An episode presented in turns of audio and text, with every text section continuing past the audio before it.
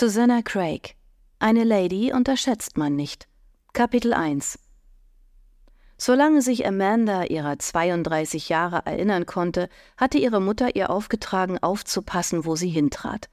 Nicht, dass Amanda besonders ungeschickt gewesen wäre, ausgenommen der Sommer ihres zwölften Geburtstages, als sie im Laufe weniger Wochen mehrere Zentimeter gewachsen war und sowohl der Schneider als auch der Tanzlehrer die Hände vor Verzweiflung ob ihrer Unbeholfenheit über dem Kopf zusammenschlugen.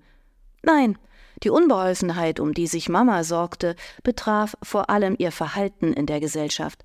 Verhielt sich Amanda angemessen? Sagte sie das Richtige zu den richtigen Leuten? Erregte sie weder zu viel noch zu wenig Aufmerksamkeit. Für den Geschmack ihrer Mutter war Amanda stets etwas zu neugierig, etwas zu gewagt. Es war zu hoffen gewesen, zumindest hatte Amanda dies, dass ihre Mutter sich entspannen würde, als ihr im Alter von neunzehn der heiß begehrte Antrag des Earls von Kingston gemacht wurde, welchen sie annahm. Wenn nicht dann, sicher sobald die Geliebte in St. George vor hunderten Gästen ausgetauscht wurden, oder sobald der notwendige Erbe sowie ein weiterer Sohn geboren waren. Aber tatsächlich hatte Mama es nie erlaubt, dass der Rat in Vergessenheit geriet. Sie konnte ihn bald wieder anwenden, als Amanda sich in der Position einer jungen, höchst begehrenswerten Witwe wiederfand. Obwohl sie ihre Mutter liebte, war es ihr zuwider, gesagt zu bekommen, sie solle auf sich aufpassen. Für immer auf ihre Schritte zu achten, bedeutete doch nur, sich mehr um die Gedanken anderer denn die eigenen zu machen, sich selbst kleinzureden, besorgt darüber, Platz zu vergeuden, immer den Blick zu senken, anstatt aufzublicken.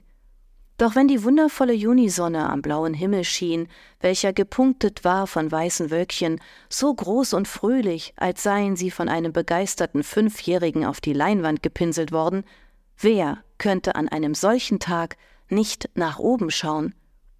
Ungeachtet des Potenzials für Klatsch und Tratsch oder Sommersprossen wandte Amanda ihr Gesicht dem Sonnenschein zu, genoss die Wärme und beobachtete die rosa eingefärbte Quadrille, welche Licht und Schatten über ihre Augenlider tanzen ließ. Die Geräusche und Düfte der Bond Street strömten über und um sie wie ein reißender Fluss über unbeweglichen Stein. Ihr Päckchen eine Ausgabe von Pascals Abhandlung über Geometrie im französischen Original, mit einer der scharfen Ecken gegen ihre Rippen an sich gepresst, tat sie einen tiefen Atemzug und ein heftiger Stoß gegen ihre linke Schulter und ihren Ellbogen katapultierte sie aus ihrem entrückten Moment.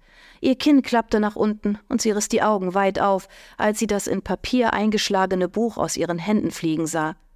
Bevor sie den Mann, der sie angerempelt hatte, recht erfassen konnte, war er bereits in der Menge verschwunden. Der Diener, der sie auf ihrem Ausgang begleitet hatte, auf Anweisung ihrer Mutter, da Amanda die Meinung vertrat, eine Witwe könne sicherlich alleine die Buchhandlung besuchen, hatte bisher einen respektvollen Abstand zu ihr eingehalten. Nun stürzte er heran und wäre auf Verfolgungsjagd gegangen, hätte Amanda ihn nicht mit zitternden Bewegungen angewiesen, das Päckchen zu retten, welches einige Meter weit entfernt auf den Gehweg geschleudert worden war. Das Buch, welches sie für Jamies Geburtstag besorgt hatte, lief jeden Moment Gefahr, von unaufmerksamen Füßen in den Dreck getreten zu werden. Kurz bevor es durch einen dampfenden Haufen, welcher von einem Zugpferd hinterlassen worden war, ein unehrenhaftes Ende gefunden hätte, konnte der Diener das Päckchen schnappen. Im nächsten Moment war es wieder in ihren geschickten Händen. Das Papier etwas versehrt und angerissen, doch die Schleife noch intakt. Kein richtiger Schaden war entstanden. Danke, Louis, ich danke Ihnen. Einmal mehr drückte sie das Buch an ihre Brust, ungeachtet des dazugekommenen Schmutzes. Mir tut es nur leid, dass ich den Burschen nicht erwischt habe, der euch so respektlos behandelt hat, Milady. Zorn und Scham ließen sein junges Gesicht bis zum Rand seiner gepuderten Perücke erröten, was leider nicht gerade mit seiner rostroten Livree harmonierte. Mrs. West wird mir die Ohren lang ziehen. Ihre Augen wanderten in die Richtung, in welche der Fremde gegangen war, aber natürlich war er lange schon außer Sichtweite. Sie hatte nicht mehr als einen kurzen Blick auf ihn werfen können, nur die Rückseite seines tristen, farblosen Mantels und hohen Hutes eine Aufmachung, die identisch mit derer Dutzender Gentlemen, welche auf der Straße auf und ab spazierten, war. Ich bin sicher, es war ein Unfall, Louis. Ich hätte nicht inmitten des regen Treibens anhalten sollen. Die Menge wogte um sie herum, den Vorfall ignorierend. Dennoch denke ich, es ist das Beste, wenn meine Mutter nichts hiervon erfährt. Nun, sie deutete in die entgegengesetzte Richtung, machen wir uns auf den Weg nach Bartlett House? Louis blickte auf das Päckchen. Hätte er es getragen, wie es seine Pflicht gewesen wäre, hätte der Fremde es nicht einfach so aus seinen Händen schlagen können. Aber Amanda hatte es ihn nicht nehmen lassen, als sie damit aus dem Laden getreten war, und sie antwortete nicht auf die Wiederholung dieses Angebotes. Er verneigte sich. Wie ihr wünscht, Milady. Die Menge dünnte sich aus, je weiter sie sich von der Bond Street entfernten, und doch waren die Straßen von Mayfair nicht leer. Ruhig genug, um einzelne Vogelstimmen aus den hohen Bäumen zu vernehmen. Dann und wann war die Luft erfüllt von fröhlichen Kinderstimmen, welche kaum in den Zimmern zu halten waren, deren Fenster aufgrund der frischen Morgenluft weit geöffnet waren. Mit einem Gefühl von Reue bewegte Amanda ihre schmerzende Schulter, verlangsamte ihre Schritte doch hielt sie nicht wieder an. Sie hatte ein wenig die Lust daran verloren, sich im Sonnenschein zu baden, vielleicht später, in der Sicherheit ihres Gartens von Bartlett House, während die Jungen ihre Beobachtungen zu ihrem Bienenprojekt machen würden. Aber erst hatte sie vor, sich mit der Haushälterin wegen der Menüs der Woche zu treffen, sollte Mama dies nicht schon getan haben. Anschließend hatte sie einige Einladungen, auf welche sie antworten wollte, sollte Mama dies nicht schon in ihrem Namen getan haben. Und natürlich hatte George Lord Dorthworthy für heute seinen Besuch angekündigt, und Mama war darüber, wie vorherzusehen, entzückt. Ein unterdrücktes Seufzen senkte ihre Schulter noch ein wenig weiter herunter. Wie war es so weit gekommen? Als sie Bartlett House erreichten, hielt sie einen Moment inne und sammelte sich, während Louis bereits die Stufen erklomm.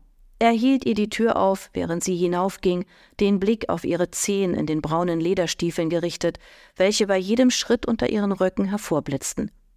Drinnen war alles still, beunruhigend, wenn man bedachte, dass zwei junge Burschen im Haus waren. Matthews, der Butler, trat mit einem vorwurfsvollen Blick auf Louis an sie heran und hob ihr eine Hand entgegen, um das Päckchen in Empfang zu nehmen. Doch bevor er sie überhaupt erreichte, fiel die Hand wieder an seine Seite und seine Bewegung wandelte sich zu einer Verbeugung.